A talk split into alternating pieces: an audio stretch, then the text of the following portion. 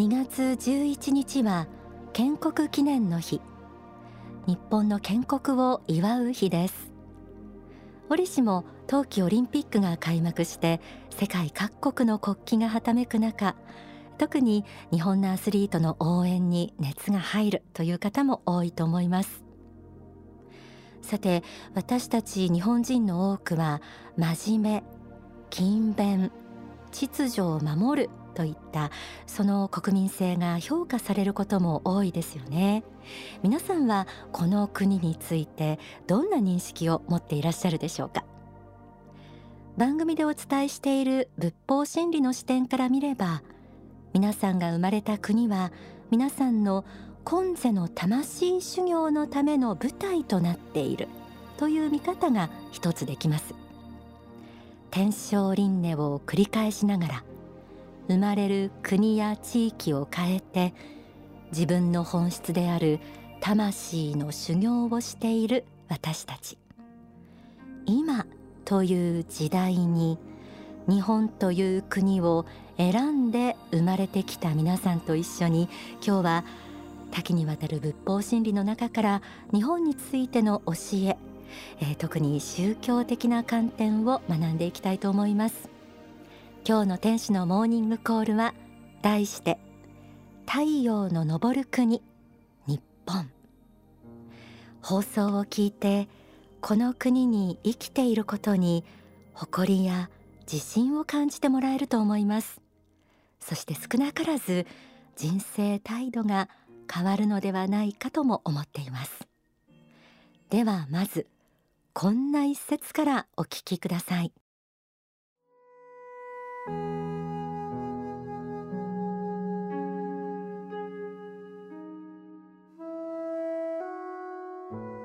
日本は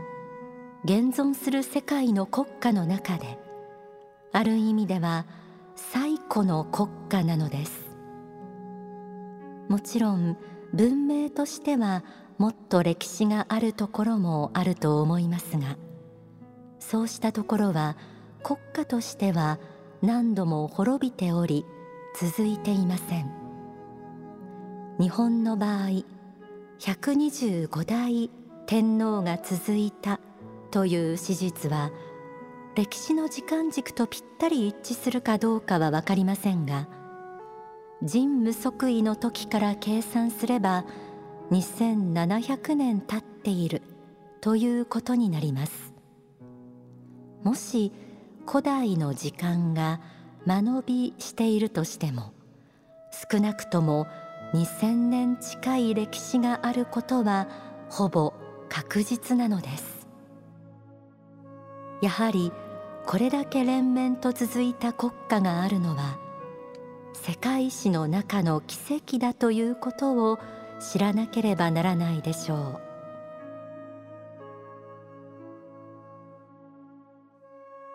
大川隆法総裁の書籍日本建国の原点からご紹介しました。日本は紀元前660年神武天皇の即位から125代の天皇が続いています。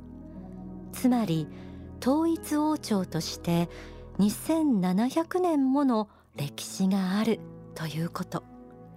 これは世界でも類を見ません。世界最古の国家を持つ日本はまさに世界史の中の奇跡と言えましょう。古事記や日本書紀に記されている神話の内容について神話の中の全くの作り事として歴史の検証から排除する向きもあります。でも私には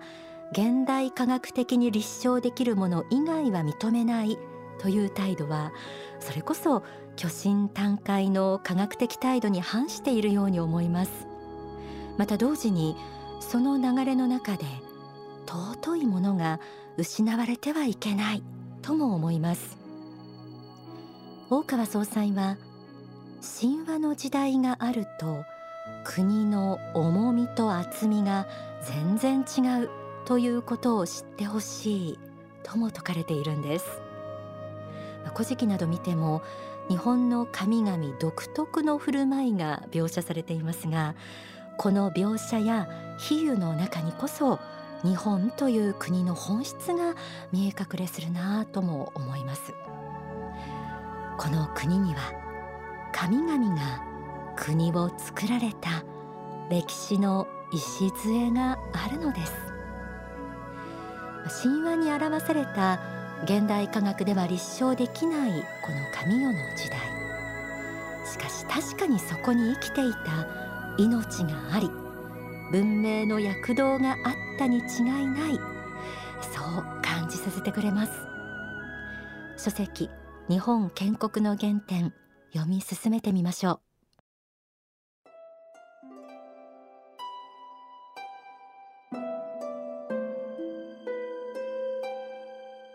そうした国家が続いた理由として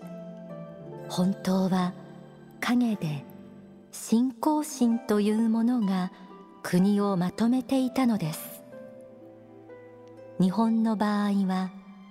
神に向かってみんながまとまろうとしてできている国であるわけでそれを忘れてはならないと思います。一部の唯物論的な考え方にすべてをひっくり返されないようにしなくてはいけません。現に神社仏閣が存在し続けているということは日本人の本質において信仰心のところは消すことができないでいるわけです。やはりこれを信じて生きていくことが大事なのではないでしょうか。おそらくその流れの中に日本の行き筋はあるだろうと思うのです。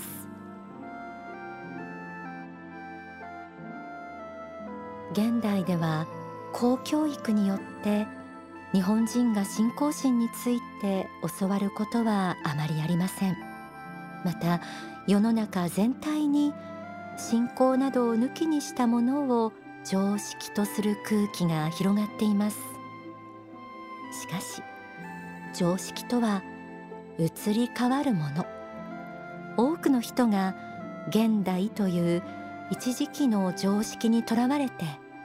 人間にとって本当に大切な真実を見失っているとしたら悲しいことではないでしょうか。少なくとも2700年ほど永遠と続いてきた日本の歴史は神代から続いてきた歴史でありその長い長い歴史において人々は信仰心によってまとまってきました。日本というのはそういう神聖な国なのです。そして現在も日本にある神社の数は7万9000以上。寺院の数は7万4000以上です。どんなに無視しようとしても日本人の暮らしのそばには神や仏の存在があり何かの折に手を合わせることを良きことと感じる心があります。では八百万の神がいると言われる日本の中でもこの国を率いてきた中心の神とは一体どんな存在なのでしょうか？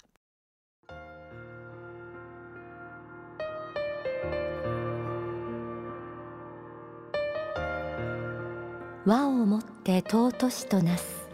ということが尊重されている大和の国でありながらこの国の中心指導霊である雨のみなか主の神という方は発展繁栄を非常に強く訴えかける神です。女神であるアマテラス大神の方はどちらかといえばおっとりした調和型であり日本の精神性の面では彼女の個性の方が支配的なのかもしれませんが日本の国を中心的に引っ張っている霊人は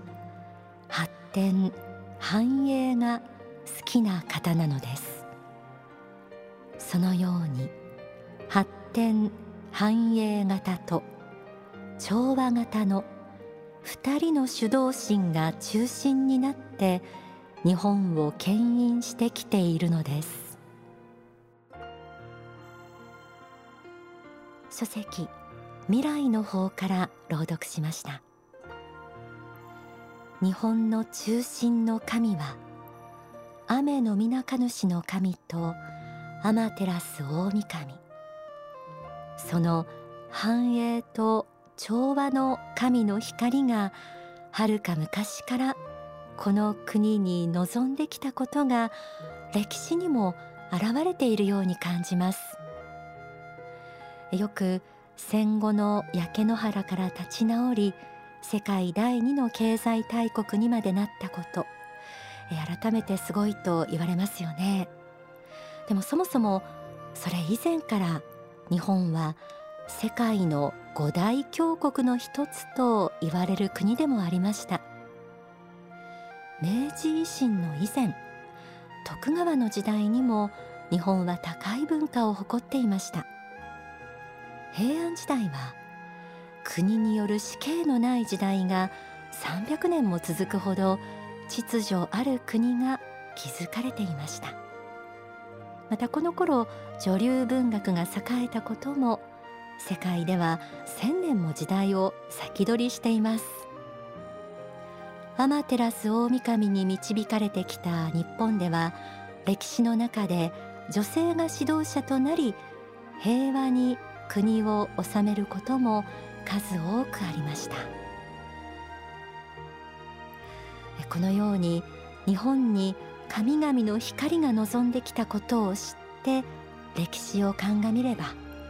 見えてくるものがたくさんあります。だからこそ神々への感謝の思いを忘れない。信仰心を持った日本人でありたいなと思います。さらには幸福の科学のレーサによりますと日本の文明は古代文明であるムー帝国から流れてきたものであること。そして日本の信仰は民族心の奥にある地球心への信仰を秘めていることが分かってきました。この国は神々の愛された過去の偉大な文明と同じく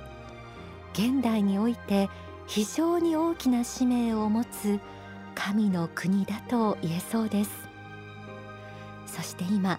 こうしてこの国に集っている私たちも幾天章東洋や西洋の数々の偉大な文明を経験して今世日本にたどり着いた仲間なのかもしれません。ではここで大川隆法総裁の説法をお聞きください。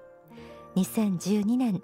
埼玉スーパーアリーナで行われた講演会の一部です。道徳心もあります。その意味での精神性もあります。足りないのは道徳心を超えた純粋なる信仰の世界まで入っていないというその事実だけであります。今日本が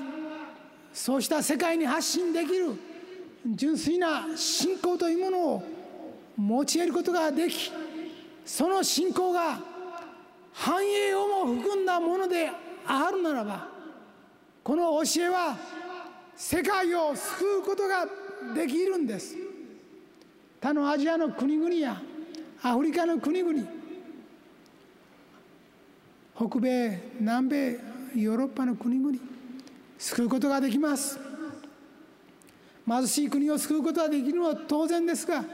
先進国だって救うことができるんです。今世界をリードしていく。力が必要なんです。そのためにはこの国が衰退してはならないんです。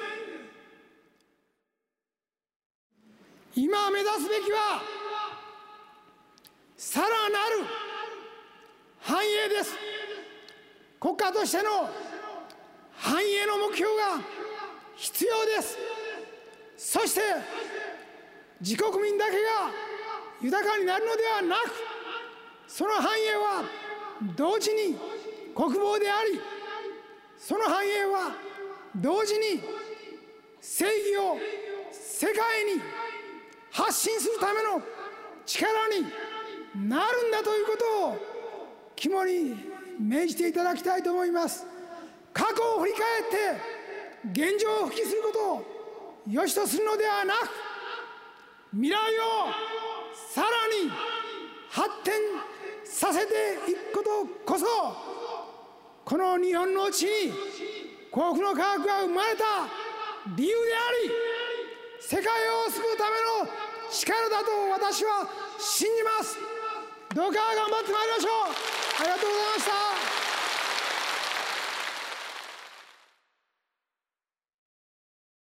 た。なおこのご法話は書籍未来の方に収められています。